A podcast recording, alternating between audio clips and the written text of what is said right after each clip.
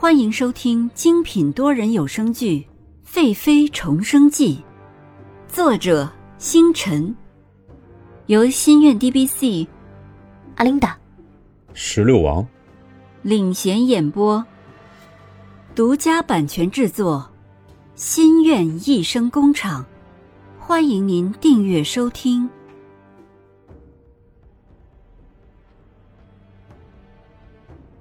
第三十七集，威胁我的人都要死。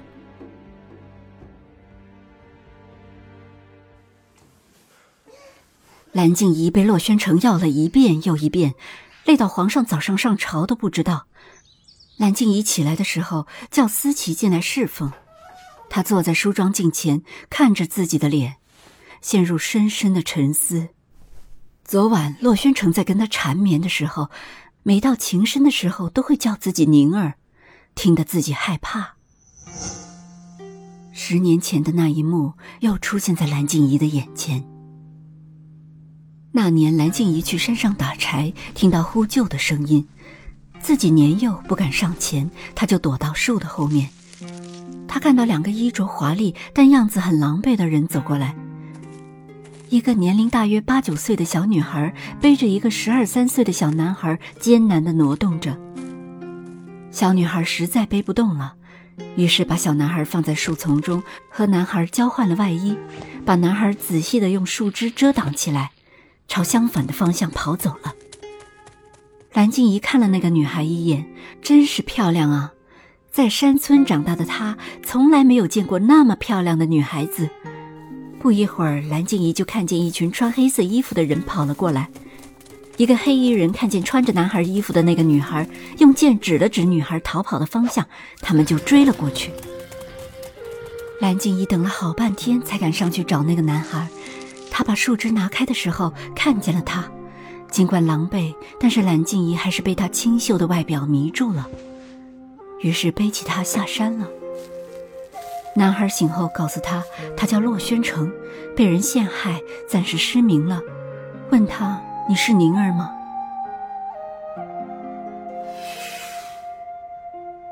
蓝静怡想得入神，只听见思琪说：“参见皇上。”他才回过神来，于是连忙收起自己的思绪。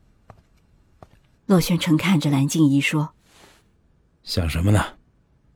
连朕进来了都不知道。”难道是朕昨晚的表现你不满意？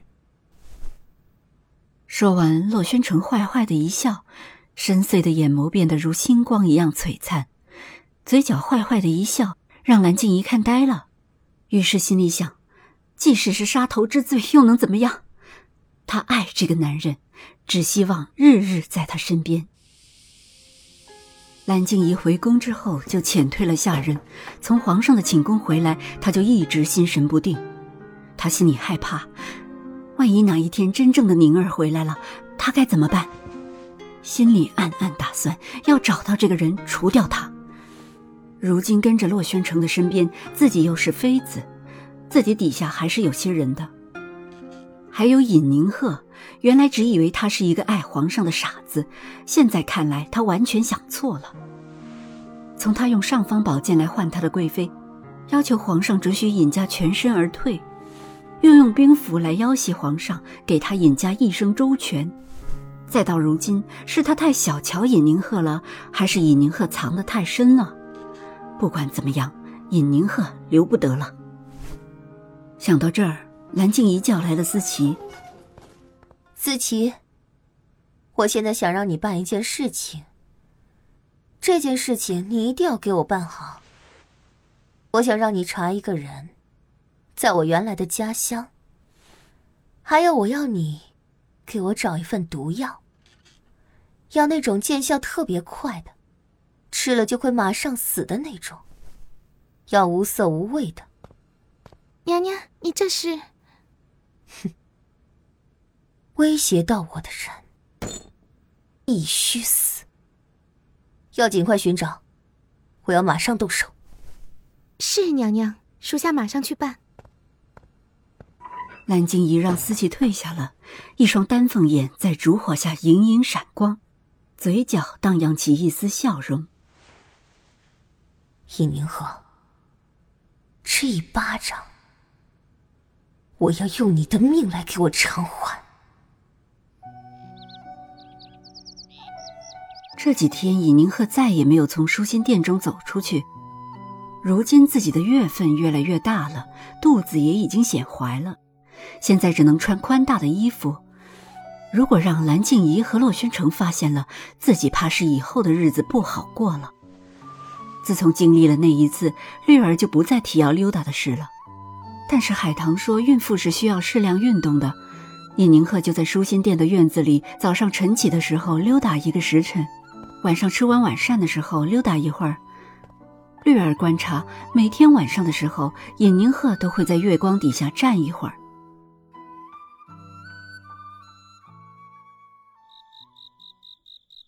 庆安殿，洛宣城一身刺着金龙祥云的玄黑黄袍，坐在椅子上，一手扶着额头。河南那边发了大水，但满朝文武只会祭天请神，没有一个靠谱的。一点方法都没有。现在难民都挤到京城来了，都从河南往外走，死尸没有人管理。现在最担心的就是怕尸体腐烂，不能及时的消毒，到时候要是发生食疫，那才叫天下大乱了。唉，想着想着，洛宣城的眉头更加的紧了。这几天没有好好的休息，太阳穴总是隐隐作痛。黄公公进来奉茶，就又看着这样的洛宣城。不禁心疼起来了，于是上前说道：“老奴无能，不能帮助皇上解决朝堂之上的事。但是老奴看皇上日日熬夜辛苦，实在是不忍。老奴斗胆，希望皇上出去走走，换一下心情，也许会一下想出好的办法呀。”洛宣城听着黄公公的一席话，冰冷的双眸变得有了温暖。洛宣城二十六岁了，从小因为母妃的问题，宫中的人都欺负他，他早就不信人间有什么真情了。如今自己当了皇上，人人都是一副假面孔，看得自己直烦，还不能拆穿。只有黄公公一直在自己的身边，也许这就是帝王家的无奈吧。好。朕这就出去走走。喳，奴才这就去安排。不用人跟着朕了，朕想自己出去走走。